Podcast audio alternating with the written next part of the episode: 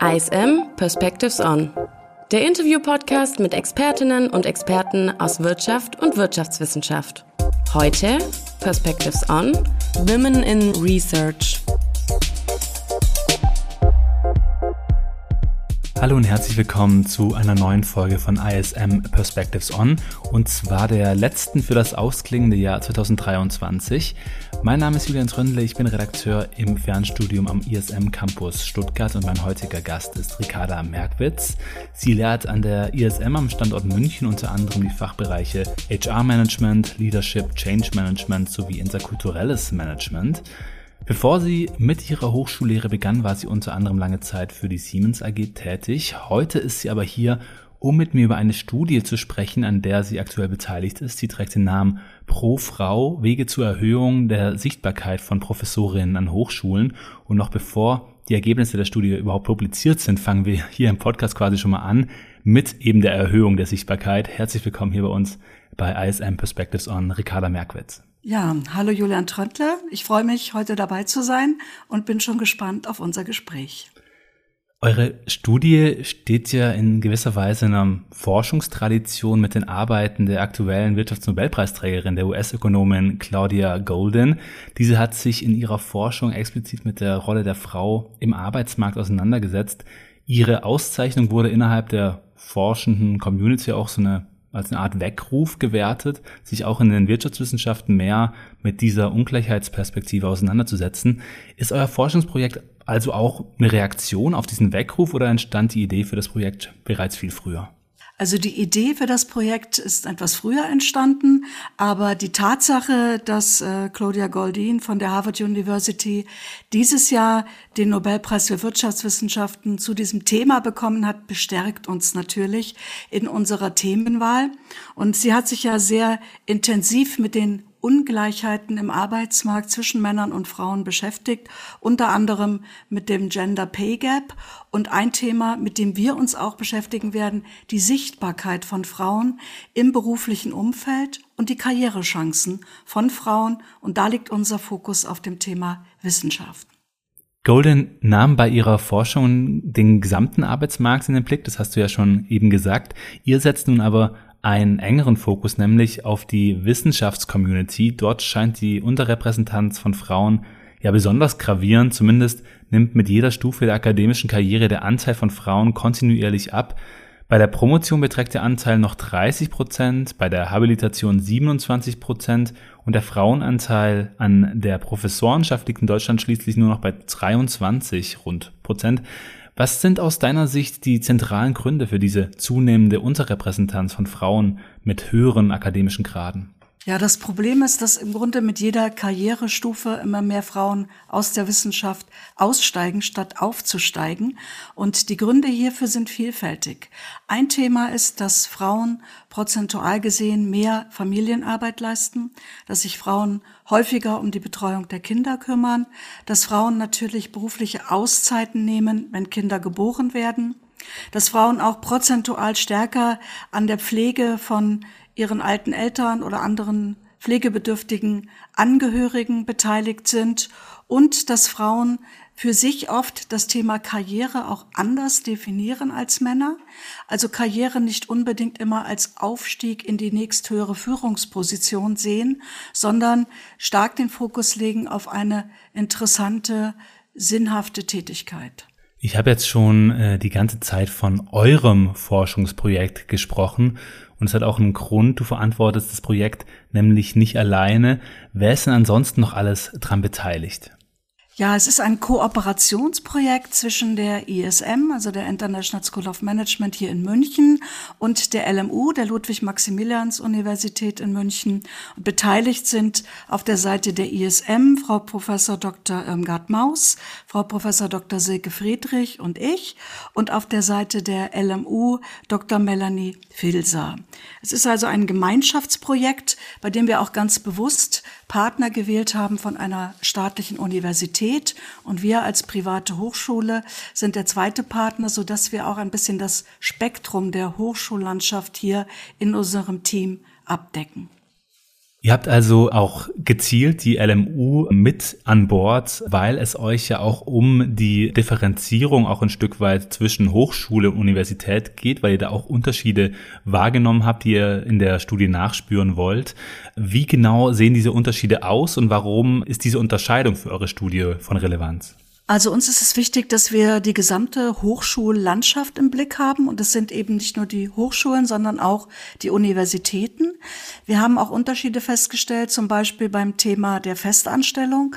Während es an Universitäten relativ schwierig ist, eine unbefristete Anstellung zu bekommen, egal ob jetzt als männlicher oder weiblicher äh, Promovent, ist es doch an den äh, Hochschulen um einiges leichter. Trotzdem haben wir an beiden Formen oder Hochschularten das Phänomen, dass Frauen, wenn es um die weiterführende Karriere geht, ähm, bei den, also an diese gläserne Decke stoßen und dann ab einer bestimmten Stufe ähm, zu einem sehr geringen Prozentsatz nur noch vertreten sind. Welchen methodischen Ansatz verfolgt ihr im Rahmen der Studie? Aus welchen Quellen generiert ihr äh, eure Daten unter anderem?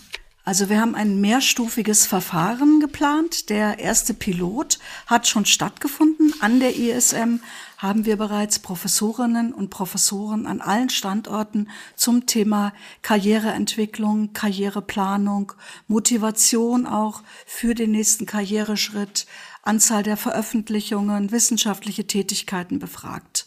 Und basierend auf den Ergebnissen dieser ersten Pilotstudie haben wir unser methodisches Vorgehen jetzt so geplant, dass wir eine quantitative Längsstudie deutschlandweit machen werden mit Online-Befragungen von Professorinnen und Professoren an sowohl staatlichen als auch privaten Hochschulen und Universitäten. Parallel werden wir zwei qualitative Studien durchführen, und zwar Experteninterviews mit 16 Hochschulleitungen und Befragungen von jungen Wissenschaftlerinnen an deutschen Hochschulen und Universitäten. Und im vierten Schritt, quasi so als Ergebnisteil auch, wird ein Maßnahmenkatalog erstellt werden, der es für die betroffenen Hochschulen, für die Universitäten, aber auch direkt wirklich für die jungen Wissenschaftlerinnen leichter machen soll, sichtbarer zu werden in ihrer wissenschaftlichen Tätigkeit und den nächsten Karriereschritt in Angriff zu nehmen. Dieser vierte Schritt, äh, auf den will ich jetzt ein bisschen auch ähm, abheben, nämlich der Titel eures Projekts äh, Pro Frau Wege zur Erhöhung der Sichtbarkeit von Professorinnen an Hochschulen zeigt ja bereits an, dass es euch nicht nur um eine rein deskriptive Analyse der gegenwärtigen Situation geht, sondern aus dem Titel spricht auch durchaus ein aktivistischer Impuls, ganz so als sei das Thema für euch auch ähm, emotional bedeutsames. Ist das so bei dir? Auf jeden Fall. Ja, auf jeden Fall. Und das Profrau heißt ja Frauen in der Professur, Professorinnen, professionelle Frauen mit Erfolg in der Karriere, aber es heißt auch pro Frauen, also für die Frauen etwas zu tun. Also nicht nur zu beschreiben, wie ist die Ist-Situation, warum sind Frauen eben in vielen Positionen unterrepräsentiert, warum sind nur ein Viertel der Präsidentinnen und Hochschulleiterinnen weiblich, sondern eben auch zu schauen, welche Maßnahmen, welche strukturellen Veränderungen, welche unterstützenden Tools können es perspektivisch für Frauen eben leichter machen, den Karriereweg zu beschreiten.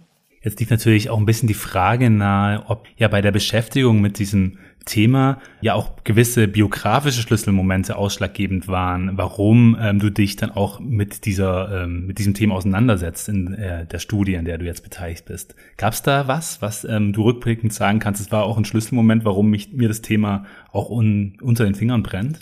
Also ich hatte eigentlich mein erstes Schlüsselerlebnis nach der Geburt meines Sohnes. Ich habe vorher eine Abteilung geleitet und als ich dann nach einem Jahr Elternzeit wieder zurückkehrte, wurde mir gesagt, also eine Leitung einer Abteilung in Teilzeit wäre schlichtweg unmöglich.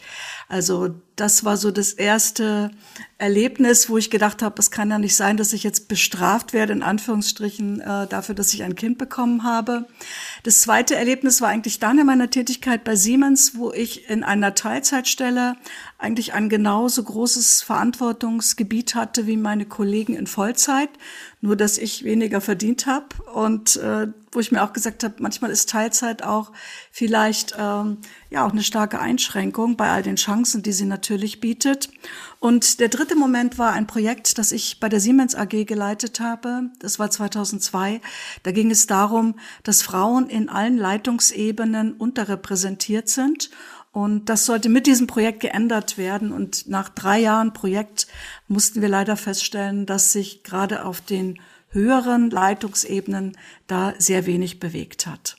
Würdest du sagen, dass bei der Beschäftigung mit feministischen oder zumindest emanzipatorischen Diskursen in der Forschung auch eine persönliche Involviertheit einen Vorteil darstellt? Ich denke, es ist generell so, wenn ich mich in der Forschung mit einem Thema sehr intensiv und über einen längeren Zeitraum beschäftige, dass ich einen gewissen, ein gewisses persönliches Interesse an diesem Thema habe. Es ist einfach eine Frage auch der Stärkung der Motivation. Je, stärker mich ein Thema ähm, anspricht, interessiert, bewegt, umso eher, denke ich, bin ich auch bereit, mich mit so einem Thema über eine längere Zeit intensiv auseinanderzusetzen. Kommen wir vom Persönlichen äh, vielleicht an der Stelle wieder zum großen Ganzen, könnte man sagen, nämlich dem vorhin bereits angesprochenen Faktor der Familienorganisation. Nach wie vor sind nämlich die traditionell ungleiche Verteilung von Care-Arbeit im Familienzusammenhang ein wesentlicher Faktor für das Ausschleichen von Frauenkarrieren in der Wissenschaft. Besonders bei jüngeren Eltern in meinem Umfeld erkenne ich da mittlerweile aber auch ja, ein deutliches Rütteln am Status quo. Viele Väter nehmen anteilig Elternzeit oder gehen nach der Geburt in Teilzeit, um Aufgaben in der Kinderbetreuung oder im Haushalt zu übernehmen. Ist meine Beobachtung jetzt nur anekdotische Evidenz aus einer sehr spezifischen Bubble vielleicht oder schlägt sich das auch in empirischen Daten nieder aus ähm, deiner, ja, deiner Forschung? Also Fakt ist eins, der Gesetzgeber hat natürlich mit dem Elternzeitgesetz eine Grundlage geschaffen, dadurch, dass eben heute nicht nur Mütter, sondern auch Väter Elternzeit nehmen können, also eine, für eine gewisse Zeit aus dem Beruf aussteigen. Aber die äh, Statistik zeigt, äh, auch wenn Männer das tun, sind es äh, prozentual gesehen wesentlich weniger Väter als Mütter. Und wenn Väter dann Elternzeit nehmen, meist kürzer. Das heißt, wir haben oft äh, eine Situation, wo also eine Frau für ein Jahr oder vielleicht auch für zwei Jahre in Elternzeit geht und der Vater, der nimmt dann mal drei Monate. Und ähm, drei Monate oder vielleicht auch vier Monate Elternzeit zu nehmen, ist natürlich karrieretechnisch gesehen viel weniger relevant, als wenn ich für ein oder zwei Jahre nicht im Beruf bin. Und in, insgesamt ist es aber nach wie vor so, dass der große Teil der Familienarbeit bei den Frauen liegt auch wenn das Bewusstsein von Männern, von Vätern dafür, dass sie da auch ihren Beitrag leisten müssen, heute schon gestiegen ist und sicher besser ist als vor 20 Jahren. Wie wichtig erachtest du auch so staatliche Interventionen wie eben die Einführung von der geteilten Elternzeit oder andere Maßnahmen? Ähm, müsste da noch mehr kommen aus deiner Sicht, um die Chancen auch im, im akademischen Feld steigern zu können von Frauen? Also ich denke auf jeden Fall. Und ich bin, sage ich ganz offen, auch eine Vertreterin der Quote. Quote ist ja sehr umstritten und viele junge Frauen sagen, ich möchte jetzt nicht eine Position bekommen äh, mit dem Gefühl, eine Quotenfrau zu sein, also dass ich sie nur bekommen habe, weil eine Quote erfüllt werden muss. Aber meine Erfahrungen bei der Siemens AG und auch in den vielen Jahren, in, der ich jetzt, äh, in denen ich jetzt schon in der Wissenschaft bin, haben gezeigt, dass es oft ohne Quote nicht geht. Und äh, es gab 2000 eine freiwillige Verpflichtung der deutschen Wirtschaft, mehr Frauen in Führungspositionen, mehr Frauen in Vorstände zu ähm, entsenden oder zu besetzen. Und das hat leider nicht so funktioniert. Und weil es eben nicht funktioniert hat, denke ich, wir brauchen zumindest, bis wir einigermaßen da einen, einen Gleichstand, also vielleicht ein Pari-Pari-Verhältnis erreicht haben, vielleicht dann doch mehr Regelungen, mehr Quoten, mehr Gesetze um einfach aufzuholen, äh, das, was wir Frauen da ähm, sozusagen im Rückstand sind. Interessant scheint mir auch, dass sich dieses ja, tradierte Rollenverhältnis innerhalb von Familien teils sogar im wissenschaftlichen Feld niederschlägt. Frauen neigen nämlich, so eine Studie aus dem Jahr 2017 auch, zur Übernahme von sogenannter Academic Housework. Was ist damit gemeint und wie beurteilst du diesen Befund? Also Academic Housework heißt eigentlich, dass Frauen auch im akademischen Umfeld, also an der Hochschule, vorwiegend eben Aufgaben übernehmen, die zum Beispiel Unterstützung für Studenten sind äh, oder Gremienarbeit oder zusätzliche Verwaltungsarbeit oder beispielsweise Gleichstellungsinitiativen oder vielleicht auch das Organisieren von Veranstaltungen, Konferenzen oder Events an der Hochschule. Und das sind sicher wichtige Aufgaben und äh, sicher auch Aufgaben, die interessant sind und die Spaß machen, die aber für die eigene wissenschaftliche Karriere nicht unbedingt einen Fortschritt bedeuten. Hingegen sind Frauen Frauen bei dem Thema Publikationen, äh, Teilnahme an internationalen Konferenzen, Veröffentlichungen eher ein bisschen im Hintertreffen. Und da zeigt sich auch wieder, ähm, dass äh, Frauen gerade in den Feldern, wo sie stark sind, eben nicht diesen Beitrag zu ihrer wissenschaftlichen Karriere haben, obwohl sie natürlich viele Aufgaben zusätzlich übernehmen. Es gibt ja auch andere Befunde, die dafür sprechen, dass auch die weiblichen Akteure selbst oft unvorteilhaft handeln in Bezug auf ihre Karriere. Es ist beispielsweise erwiesen, dass Frauen sich weniger oft selbst zitieren, was ja erstmal sympathisch ist, aber eigentlich nicht zielführend, wenn man irgendwie vorankommen will im, akademischen Feld. Und auch ansonsten neigen sie teils zu einer Bescheidenheit, die oft an Selbstsabotage grenzt. Ein Grund dafür wird oft in einem Phänomen namens Imposter-Syndrom gesehen. Kannst du unseren HörerInnen mal erläutern, um was es sich dabei handelt und wie sich dieses Imposter-Syndrom ja mitunter negativ auf weibliche Karrieren in der Wissenschaft auswirkt? Also das Imposter-Syndrom ist ein Verhalten, dass ich mich selbst ständig in Frage stelle, dass ich Selbstzweifel habe, dass ich, obwohl ich sehr gute Leistungen in meinem Beruf erreiche, immer das Gefühl habe, ein bisschen unzulänglich zu sein, noch nicht gut genug zu sein, mit mir selbst sehr, sehr kritisch umzugehen. Und ich denke, das ist etwas, was wir schon verstärkt bei jungen Frauen, auch bei älteren zum Teil beobachten, wo Männer doch ein stärkeres Selbstbewusstsein haben, eine stärkere Selbstwirksamkeitsüberzeugung und Frauen ihr Licht so etwas unter den Scheffel stellen, teilweise aus Schüchternheit, teilweise auch vielleicht aus zu hohen Ansprüchen und einem relativ hohen Perfektionismus, die äh, uns dann auch vielleicht äh, manchmal ausbremsen. Als weiterer Grund für die Unterrepräsentanz wird auch ein Mangel an informellen Netzwerken genannt, anders als bei den vorhin genannten ja, so heteronormativ gefestigten Familienvorstellungen zum Beispiel, die vermutlich auch auf lange Sicht äh, höchstens aufgebrochen werden können, bietet dieser Befund ja auch konkrete Möglichkeiten zum Handeln. Gibt es denn schon erfolgreiche Initiativen für weibliche Netzwerke im wissenschaftlichen Kontext und welche Potenziale würdest du solchen Initiativen zusprechen? Also es ist nachgewiesen, dass das Mitwirken in informellen Netzwerken auf jeden Fall die Karriere sehr stark beschleunigen kann. Ein Thema, das ich seit vielen Jahren verfolge, ist das Thema Mentoring und Coaching. Also die Betreuung beispielsweise von jungen Kolleginnen, die in das Berufsfeld hineinstarten, die Unterstützung auch in Karrierenetzwerken für Frauen. Da gibt es inzwischen eine ganze Reihe von äh, Women in Business und Frauen in der Hochschulwelt. Also da hat sich schon in den letzten Jahren einiges getan, aber man muss ganz ehrlich sagen, Frauen sind da immer noch zu zurückhaltend und äh, zu unterrepräsentiert. Männer sind viel stärker vernetzt und nutzen auch Netzwerke viel konsequenter für die eigene Karriereentwicklung. Jetzt haben wir schon einige Dinge genannt, die an, als Stellschrauben in Frage kommen, um die Repräsentanz von Frauen im wissenschaftlichen Feld zu steigern. Ähm, informelle Netzwerke, vielleicht auch staatliche Interventionen, die auf mehr Gleichberechtigung abzielen.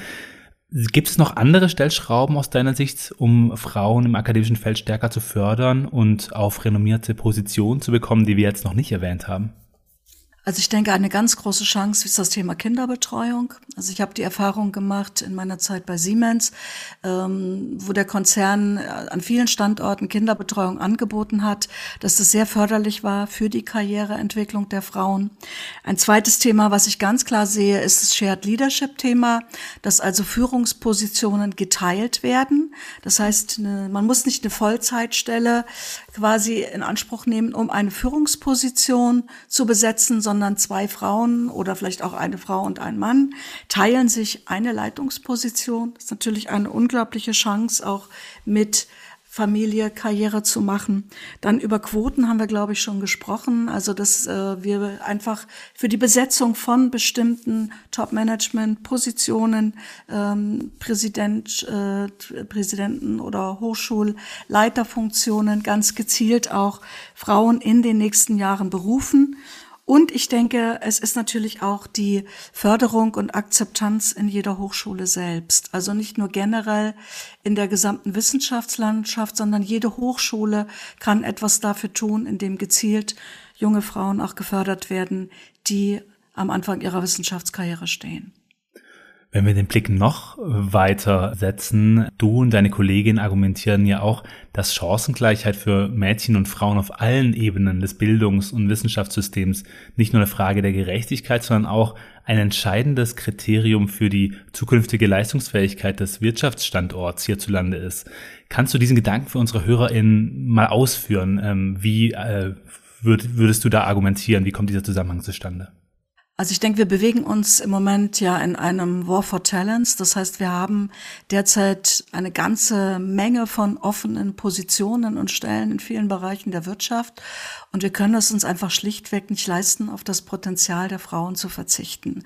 Und Frauen sind heute gut ausgebildet. Ja, wir haben vorhin schon gesagt, äh, über die Hälfte der Abiturienten, 55 Prozent der Abiturienten sind weiblich, 51 Prozent der Studienanfänger sind weiblich. Also also wir haben die jungen Frauen, die in den Arbeitsmarkt hineinkommen mit vielen Stärken, gerade Stärken im Bereich äh, des sozialen Miteinanders, aber auch Stärken in der Führung und ich denke auch äh, viele Stärken im Bereich der Kreativität und der Innovationsbereitschaft.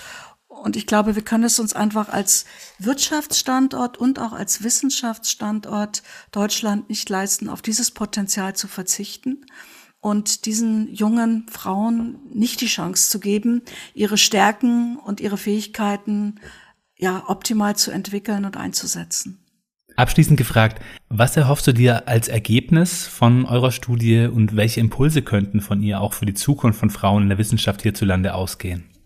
Ja, also unsere Vorstellung ist natürlich, diese Ergebnisse zu publizieren, das ist ganz klar, auf äh, Fachkongressen, aber natürlich auch in den relevanten Fachzeitschriften, um die Awareness für das Thema weiter zu stärken. Natürlich wollen wir auch mit unserem Maßnahmekatalog ganz konkrete Anregungen an die Hochschulen und Unis geben, wie quasi die Karriereentwicklung von Frauen weiter unterstützt werden kann. Wir erhoffen uns natürlich durch unser Projekt, aber eben auch durch viele andere Projekte, die im Moment ähm, in unserer Gesellschaft zu dem Thema angestoßen wurden und werden, dass sich insgesamt das Bild deutlich verändert, dass es Frauen in den nächsten Jahren gelingt, sich stärker zu positionieren und nicht nur in den Bereichen der, sage ich jetzt mal, äh, Studienabschlüsse oder Promotionen, sondern eben auch bei der Karriere in den weiterführenden äh, Wissenschafts, äh, sage ich mal, Karrierefahrten erfolgreich zu sein.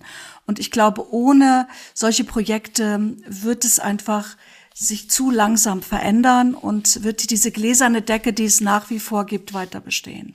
Ricarda Merkwitz war das Professorin für unter anderem HR-Management an der ISM in München.